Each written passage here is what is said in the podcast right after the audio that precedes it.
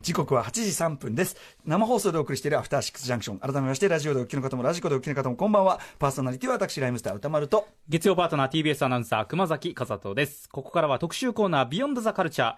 今夜はジェーンスー生活は踊るでも選曲を手掛ける音楽ジャーナリストの高橋義明さんによる月1レギュラー企画。今の洋楽シーンがすぐわかるミュージックコメンタリー12月号をお送りいたします。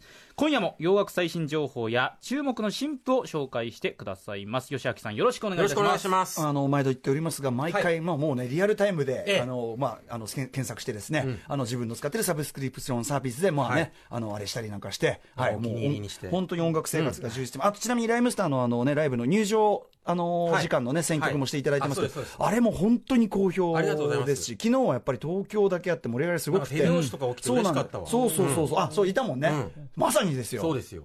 で、あの、今週末から冬バージョンにまた変わりますああ、そうか。い。いいですね、また、また、また、また、また増えちゃうな。また聞きたいから増えちゃう送りしますんでね。あ、よろしくね、リリストね。はい、お願いします。はいはいはい。さあ、そんな感じで。今夜の特集で紹介した曲なんですけど、ちなみに放送後にまとめた公式番組公式ツイッターにアップをしますので気になった曲あればそちらもぜひ参考にしてみてください、はい、お願いします。えーまあ、久々の熊瀬とのね、ええ。ーこの絡みも楽しみということで。いや嬉しいですよ。熊瀬さん、だいぶでもね、同派後腕を上げまして。あ、本当ですね。あれ同派前ですから8月は、え ーあまり音楽と関係ない。今、強く同派前ですか。9月キラッと光った9目が。月の下旬から10月頭にかけてドーハがあってその後ですから。だからなんだって話や。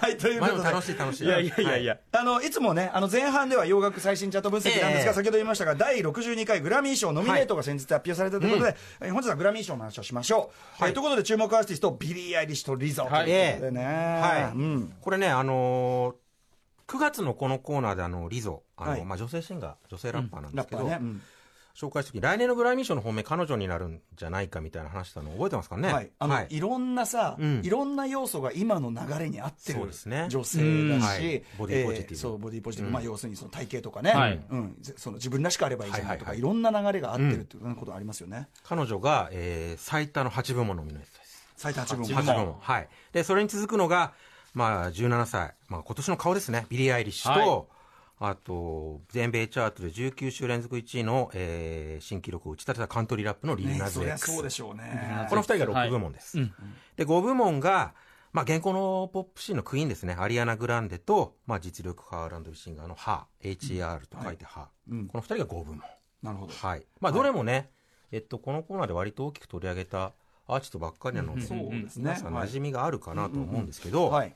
でリゾとビリー・アイリッシュに至っては主要4部門、うん。えっと、最優秀レコード賞最優秀アルバム賞、はい。最優秀楽曲賞最優秀新人賞すべてにノミネートまあ、リゾが新人なのかっていう疑問もちょっとなくはない。毎年ね揉めるのよ。うん、あだどこまでが新人だってことですか？どのあのこの対象期間にブレイクスルーした人ってすごいぼんやりした。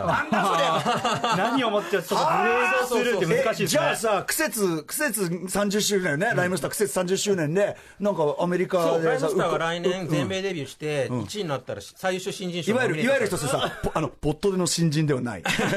このつながりこの、このジェームス・ブラウンという男、ポットでの新人ではない。誰が言ったのそれ。だからさ、なんだよって。で、リゾだってめちゃくちゃアルバム出してるじゃなくて。ね、うんはいはい。まあいいんだけどさ。はい、で2人のアーティストは同時に主要4部門すべてにノミネートされたのは史上初めて。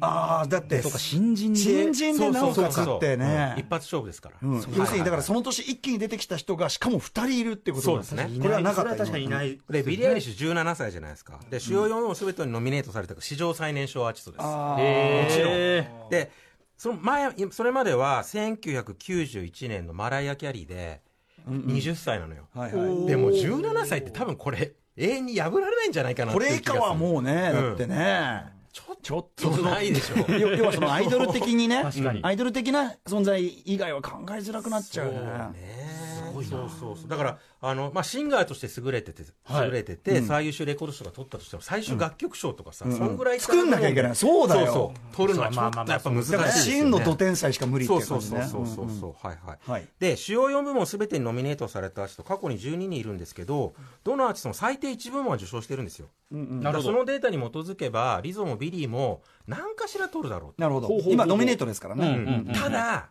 もしかしたらどっちかが主要4部門すべてかっさらっていく。片方だけ可能性があるんですけどでも4部門どあの独占受賞を達成したのはまだ1人しかいなくて、うんうん。1981年のクリストファー・クロス。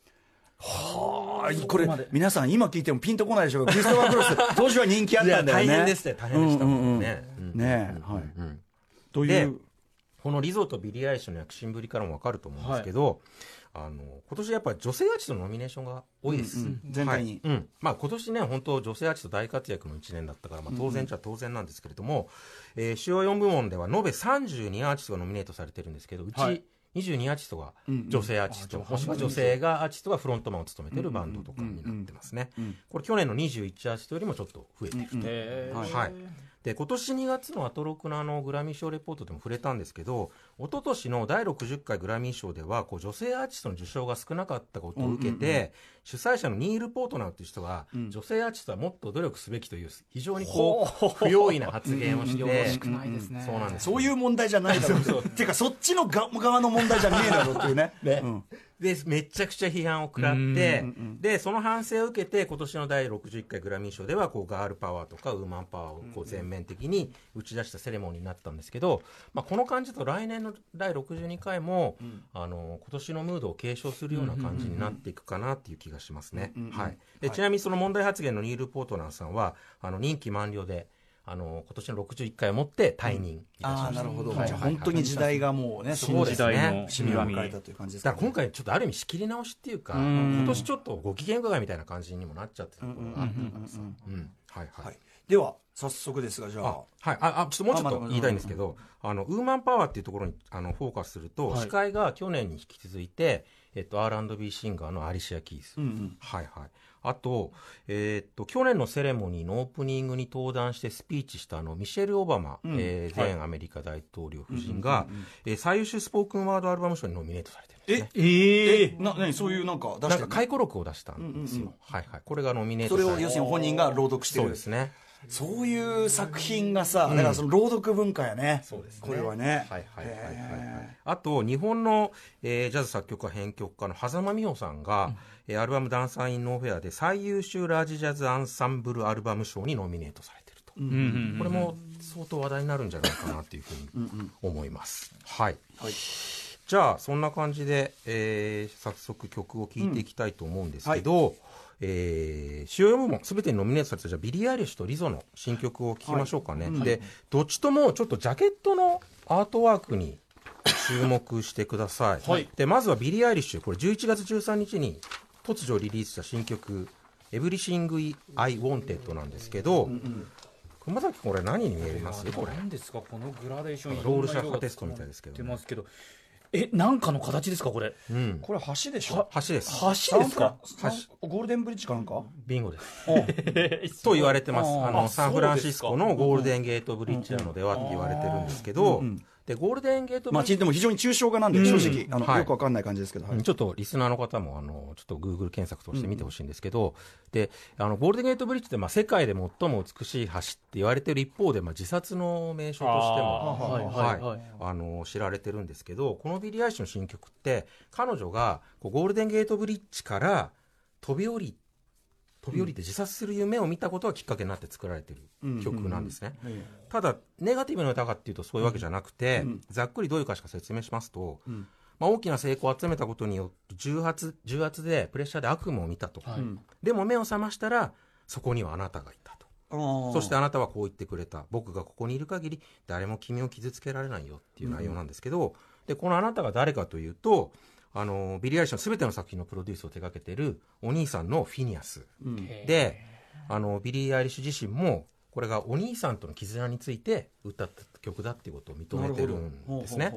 でこんなコメントしてます。兄は私のためにいつもそばにいてくれるし私も兄にとってそういう存在でありたいというふうに発言してるんですけどでビリー・アイリッシュの活躍の陰にちょっと隠れがちなんですけどこのお兄さんの,、あのフィニアスも最優秀プロデューサー賞とか、今回のグラミーで5部門。おーすごい。俺ねノミネートされてるんですよ。また天才もすごいし、うんうんお兄さん天才でしょとも思ってですね。でお兄さん自身もさソロ活動してるんだけどってやつ10ですね。月にあのソロ EP 出しましたけどね、でもなんか違うんですか？ちょっとスポット浴びないこっちはねバズんないのよな。ななんか？なんですか？うん、作る天才ではあるけれども、なかなかやっぱ、ね、妹をプロデュースする、裏方の人がなまあでもこういう形こういう形ででもね。いやまあまあすごいですよ、ね、究極の成功をされてますからね。まあまあまあまあまあ、だからもしビリー・アイリッシュとお兄さんがあののノミネートを足したら11部門にもなるん。ですよそうかそうかそうか。そうか兄弟で。いや本当に2人だけで作ってるからさ。そう全員でだ全部取ったら11個トロフィーがねあの彼女に並ぶってことですよね。うん。すごいすごいすごい。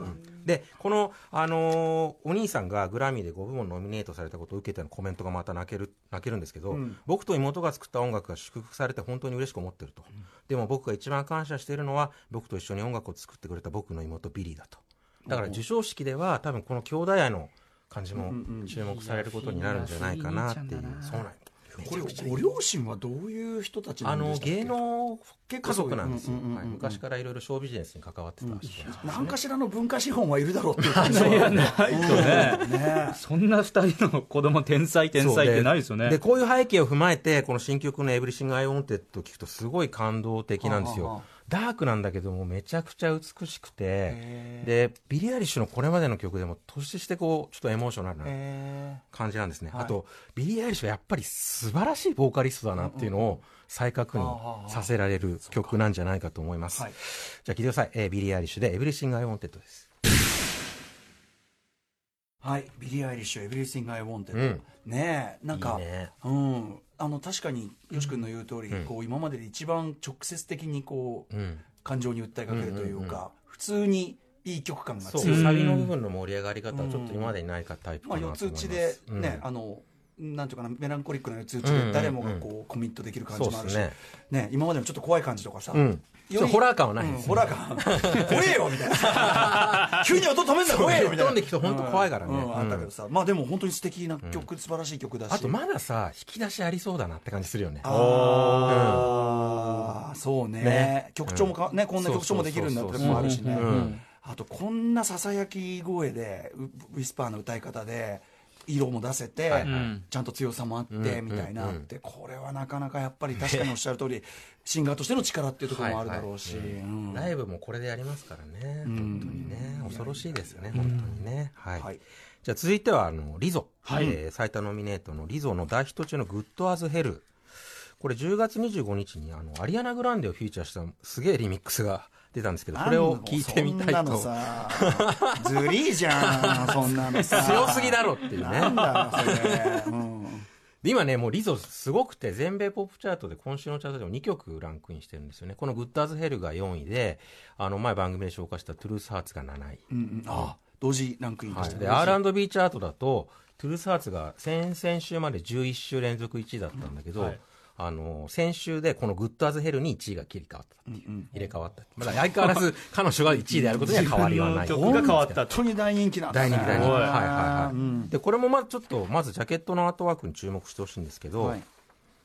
あのリスナーの方ググってくださいね、はい。あのピンク地に、はい。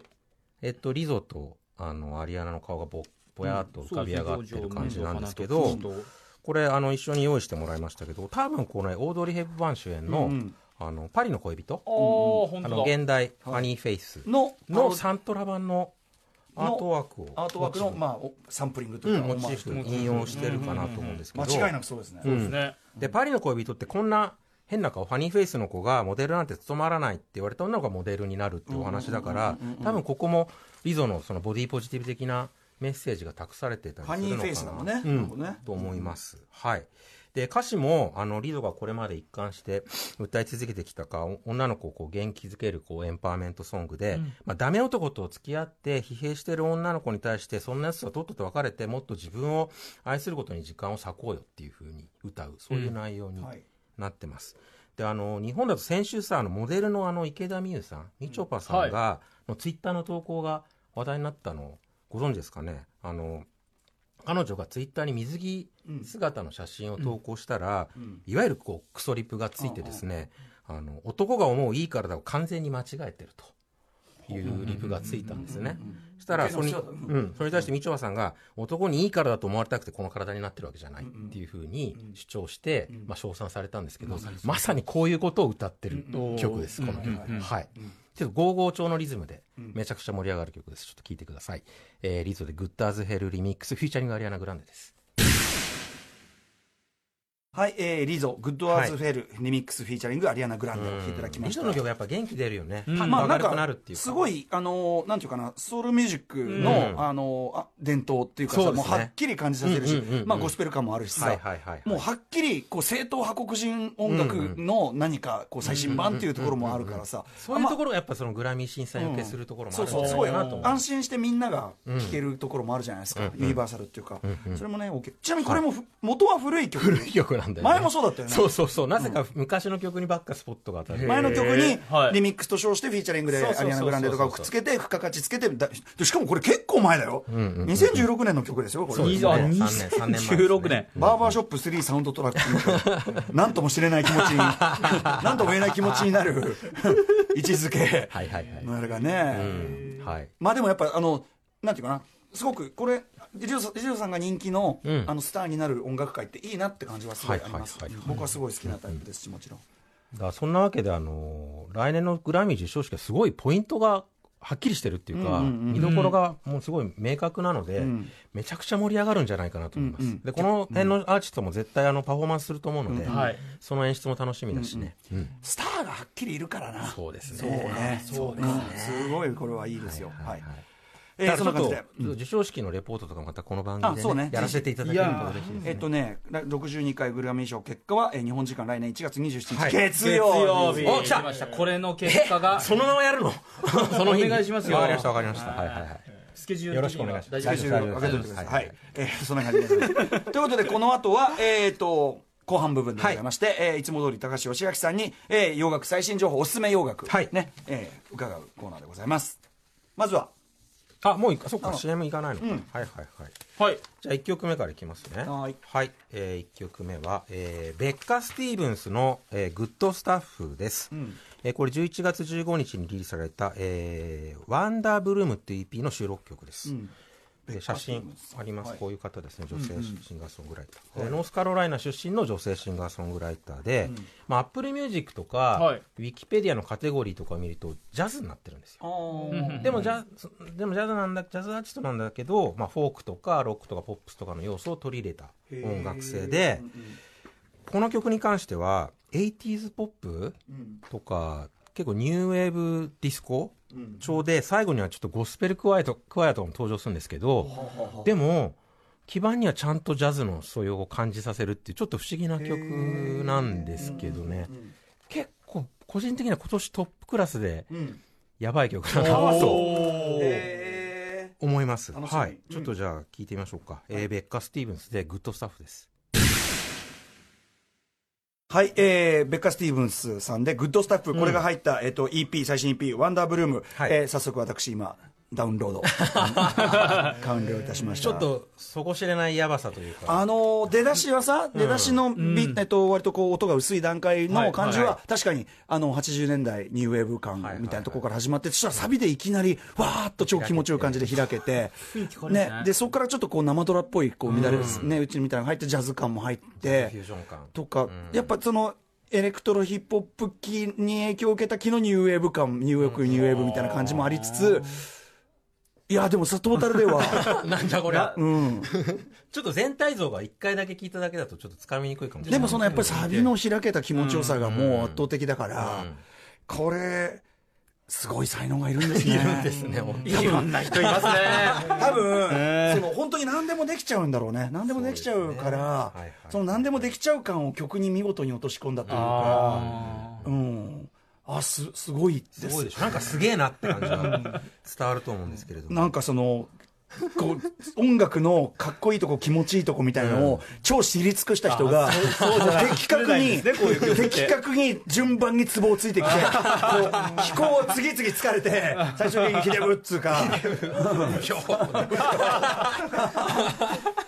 いやーすごい人いるんだなすごいですよねベこれね。ッカ・スティーブンスさんか。全然僕ノーマークだったんだけど聞きますこの人。はい、あのはい EP、まあ、過去の作品も十分やばいんで、うん。ぜひチェッ才クしてください。能あふれる女性ですね。はい。はい。じゃあ次、はい。えー、2曲目はですね、えー、村正。村正の「Deal with It」えーはい。これ来年1月17日リリース予定のニューアルバム「RYC」からのリード曲です、うん。えー村正、えーイギリス出身の、まあ、プロデューサーでありはい。DJ で、えー名前これステージネームはあの名刀村正からまあそうでしょうねはい、作られています。はい。で、まだ23歳なんですけど、えっと、今年のグラミー賞で最優秀リミックス賞を受賞してたり、あと、まあ、アリアナ・グランデとか、BTS とかのプロデュースもしてる、まあ、売れっ子でございます。はいはい。あ、今週来日公演あります。ああなるほどえっと、明日大阪で、明後日が東京かな？うんうん、だからもう日本入ってるかもしれないですけどね。はい。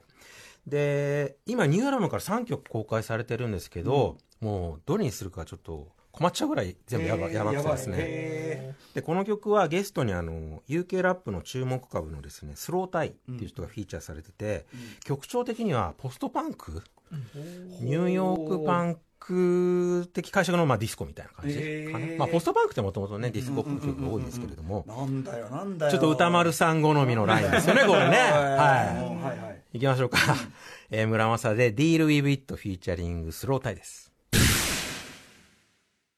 はい、えー、村正でディール、ディールウィズイットはい「Deal with It」with it, with it はい。えーフィーチャリング、えースロータイ。スロータイということで、はい。あのーこれはもう完全にその時代のポストパンク。イメージリミテッドね。うん、ピルとピルのね、ピルの頃のジョニー・ロットンの歌い方とか、はい。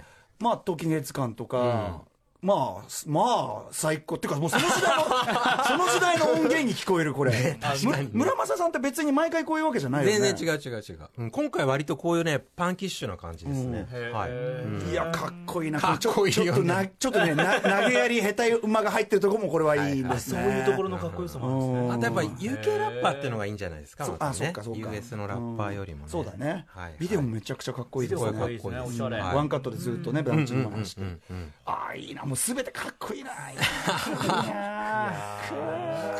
こういうこういうバンドやりたいなって感じがしちゃうぐらいだな。やっぱ高校生の頃のさシロ君がやっぱ絶対こういうのをね憧れた感じでねそう多分ね。最高です。はい。はい。ほんでもって。次行きましょうか、うん。はい。えー、3曲目4曲目はあの同じアーティストでい。きます、えっとロサンゼルスの三姉妹バンドハイムの新ね曲を紹介します、紹介ね、えっとね私いた時ですねあそう。そう、8月はい。8月のこのコーナーであの、サマーガールっていう、今後ろに流れてますね。あの、ルーリードのウォークオンザワールドサイドをモチーフにした曲を。そ何度ちょっとそれをそのやサンプリングしたトライブコールドクエストも踏まえつつってそうそうそう。感じだねうん。最高の曲だったと思うんですけど、今年のもうベストシングル候補なんですけど、個人的に。このハイムの新曲、えっと、10月30日にリリースされた Now I'm in It って曲と、あと11月18日にリリースされたハレルヤって曲を聴いてほしいんですけどはい。で、この2曲ってそのさっき今話したサマーガールの流れでリリースされたシングルで、両方ともミュージックビデオは引き続きポール・トーマス・アンダーソンがもうそれがずるい怒りまくるコーナー。とにかく怒るコーナーよ。大きなそれがずるいんだよ。が上がりましたよそれはしょうがないでしょう。才能ある人たちが集まってるんですから。まあねまあまあまあまあ。で、今のところ3曲とも特に連続性は感じないんですけど、もしかしたらこの後大きな物語になっていく可能性もあアルバムあに向けてるかなと。いや、シングル3曲出してるのにまだアルバムのアナウンスがされてないから、もしかしたら映像作品として出したりとかね。なんかそういうリリース形態もあり得るかなっていう感じがします。はい。じゃあまずはちょっと Now I'm in It から紹介したいと思います。あの、欧米のポップミュージックシーンってここ2、3年あの、フリートウッドマックの再評価が、ほう。フリートウッドマックとスティービー・ニックス、はい、ちょっと改めてフリートウッドマック、はい。スティービーニックス。はい、はい。あのあ、紹介しますと、イギリスのまあもう本当にレジェンドバンドですね。もう60年代は、えーブルースロックバンドとしてデビューしてきて、で、まあ、70年代は割とにアメリカの西海岸サウンドみたいのを取り入れたのかな。で、80年代は、まあ、エイティーズっぽい結構ワールドビートも取り入れたり、エレポップとかも取り入れたりして、今、 Tango in the Night とかね、今聞くとめちゃくちゃかっこいい感じ。へー今の気分にはまるような感じなんですけど、そう、フリートマックのとかスティービー・ニックスの再評価が2、3年前からあって、それにこう先鞭をつけたのがこのハイムなんですね。はい。で、この Now I'm It っていう曲は、そういう彼女たちのルーツを感じさせる曲で、ちょっと80年代のスティービー、あの、スティービー・ニックスっぽい感じもあるかなっていう感じです。はいはい。じゃあ聞いてください。えーハイムで Now I'm It です。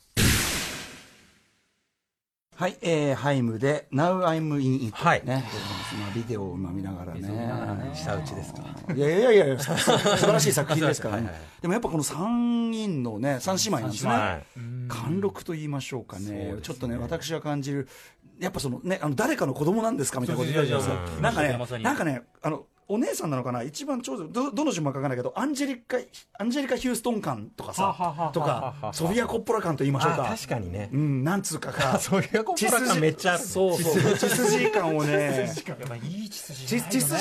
なわかんないよ。そうじゃないかもしれない、でもだとしたら失礼なんだけど、なんかこの貫禄はね、絵になるしね。うん。雰囲気ありますね。ちょっとねハイム続けてはい。いきたいんですけど、今度、ハレルヤって曲なんですけど、まあ、サマーガールでちょっとジャジーなサマーソングやって、この Now I'm It でちょっとまあ、お得意の 80s ポップ路線ときて、このハレルヤがなんとですね、ん。まあ、サイモンガーファンクルみたいなフォークソングなんですよ。うんうん、で3姉妹でこうボーカルを回していくっていう感じの曲なんですけど、これあの三女のアラナさんがえー二十歳の時に交通事故で親友を失った時に基づいて作った曲で、まあ、家族や愛や喪失についての曲なんですけど、人生の全てに感謝する曲でもあるっていうふうにコメントしてるから、多分まあホリデーシーズンとかも見越して作った曲なのかなっていう感じもします。ハレリアですからね。はい。じゃあ聞いてください。ハイムでハレルヤです。あ、はいはい。もうまあ、えーハイムでハレリア。レルヤ。聞いてましたね見入っちゃいましたね、ビデオに。あのビデオが、なんか劇場の中ですごい静かにこうね、歌ってる、まあ、すごいシンプルなビデオかなって最初は思うんだけど、だんだんだんだん展開していくにつれて、いまあ、いろいろ本当に変わった絵面、美しい絵面いっぱい出てきて、最後、その劇場出てったら、サマーガールで出てきた映画館。映画館と同じ角度から昼と夜で撮ってるって感じだから、まあ、同時に撮りつつ、要は、この、なんなんていうの、南部作って、内容が直接つながってなくても、はい。映像作品としては、うんまあ、最初からもう計画して撮ってるわけじゃない、明らかに。うん。うんこの後どんな展開がされるのかですよねちょっとあとアルバムがどんなサウンドになるかわかんないねこれ。これはでも本当に端正なね。そうですね。綺麗な曲ですよ本当に。はい。こんな曲もできちゃう。はい。はいはいはい。これちょっと皆さん本当にミュージックビデオと合わせて、ん。あの聞いていたポール・だきたい。トーマス・アンダーソンですからね。そうですね。ああそれはだって世界、世界最高峰の映画監督ですから、それは、映像が大美しい。それはもう、それはもう、はい、最はい。後、最後いきます。また5曲目。最後はですね、スローフォローズのハートという曲です。これ、10月23日にリリースされた、えーニューアルバムにして、サードアルバムのアクターズの収録曲で、あの、国内版が今週金曜日かな、29日に発売になります。はい。で、スローフォローズは、えー LA に拠点を置く、え4人組インディーロックバンドで、中心メンバー、オースティン・アンダーソンっていう、このはい。写真だと右から2番目の彼なんですけれども、25歳、今。17歳でですね、イヴ・サンローランのモデルに抜擢されあ、て、そはい。その後19歳でフランク・オーシャンの名盤ブロンドにボーカルで参加。で二十歳で、えっと、タイラー・ザ・クリエイターのアルバムでギターを弾いてたりとか。まあ、そんな、そんな感じの人ですわ。ただの天才。ただの天才です。どこに、どこ、どこをほっつき歩いてたら、いや、本当ですよ。どこをほっつき歩いてたら、そうそうそうそう。なんだ天才かですね。そういうことか。だから、オッドシフューチャー周辺のアーティストにの寵愛を受けてたような感じの人ですね。はい。で、この曲は、その、タイラー・ザ・クリエイターのプロデュースです。はい。で、結構キラキラした、あの、甘美なドリームポップ調の曲なんですけど、あの、タイラー・ザ・クリエイターって、あの、ニューアルバムで、あの、山下達郎さんのフラジャイルサンプリングしたじゃないですか。なんか、その流れを考えると、ちょっと、なんかタイラーのこのシティポップとかうんの影響がちょっと反映されてるのかなみたいなギターカッティングとかね、そういうところも聞き取れる曲でございます。はい、聞いてください。えー、スローホローズでハートです。はい、えー、スローフォローズでハートお聴きいただきました。まあでも、ね、思いのほかすごい素敵な聴きやすい、ね曲、アーバンな感じ。だけど、でもなんか、あの、後半の展開のなんか打ち込みの感じとか、あの、今っぽい、やっぱヒップホップ感もありますよトラップ感とかあうん、トラップ感とかもあるし。はいはいうん、でもタイラーってやっぱすごいね、タイラー・ザ・クリエイターは、ねなんかね、そういう引き出しがあるっていうか。タイラーもそうだし、オッドフューチャー全体やっぱ本当まあ底知れないなっていうそれはうん確かにそうだね。でもさ、オオトフューチャー全体、心地よさに対する思考ってもともとあるじゃない？アンテナっていうか。さ確かに。うん。だからまああのそういう意味では納得。でも納納得得でもあるね。どうしてもそのねあのゴキブリ食ってゴキブリゴキブリ食ってゲロ吐いて自殺してた人っていうイメージが 古いんだよっていう。登場した時はそういうビデオまあでも本当に衝撃のビデオで登場したみたいな。かなりビザールなね、打ち出しでしたからね。変変態度もあるけど、うん。でもなんか心地よさに対するアンテナもちゃんとあって、はいその多分そのバランスがおしゃれなんだと思う、やっぱり、うんはいはいそんな感じでございます。最高でございました、はい。サブスクリプションサービス万歳。ありがとうございます。何でもすぐ取れちゃう、ね。はい。えー、ほら全部もうねすすぐ聞けますから、ね。その場ですぐ聞けますからね。はい。ということで最後に、えー、とよし君からお知らせことなどお願いします。お知らせ事なんだろう。えっとピアプリのライムスター連載ああそう、はい。はい。今ね今ちょうど歌丸会ですよ。私ターンね、はい。ずっとついてなんか非常に興味深い話してると思いますよ、ありがとうございます、はいそして点数生活は踊る、あそうですね、えー今週金曜日も音楽コラムありますので聞いてください、うん。はい。何やるかとかはまあ。えっとなんだっけ明日明後日に、えっと、アイリッシュマンが公開になるから、うんスコセッシがこれまでかけてきた曲とか紹介しようかな。ップミュージック使いね。そうそう。もちろん名手ですから、ね、宇多丸さんの何ですか？スコセッシのベスト音楽シーンは、えー、スコセッシのベスト音楽シーン。まあでもやっぱ最後のあのあれじゃないですか。グッドフェローズの最後のマ My Way 使いじゃないですか。シドビシャス。うんシドビシャスバージョンとか、いいですね、かけたいなシドビシャス、うん。はいという。あんまあんまりあんまちょっとベタなのしか思いつかないです。すみませんはい。ということで今夜の特集の中で紹介した曲は後ほどまとめて番組公式ツイッターにアップをしますので気になった曲があればそちらも参考にしてくだあとさいレレイラのイントロ延々ループですね最高。うん。はいはい。すみません。はいごめんなさいはいというわけで、ヘリコプターに追っかけられるやつ、うん。えー高橋義明プレゼンツ、えー今洋楽今の洋楽シーンがすぐわかるミュージックコメンタリー12月号でした。来月もよろしくお願いします。お願いします。明日のこの時間は月刊島尾アワー今年の流行を一気に振り返るらしいです。脱力しかない。After Six Junction.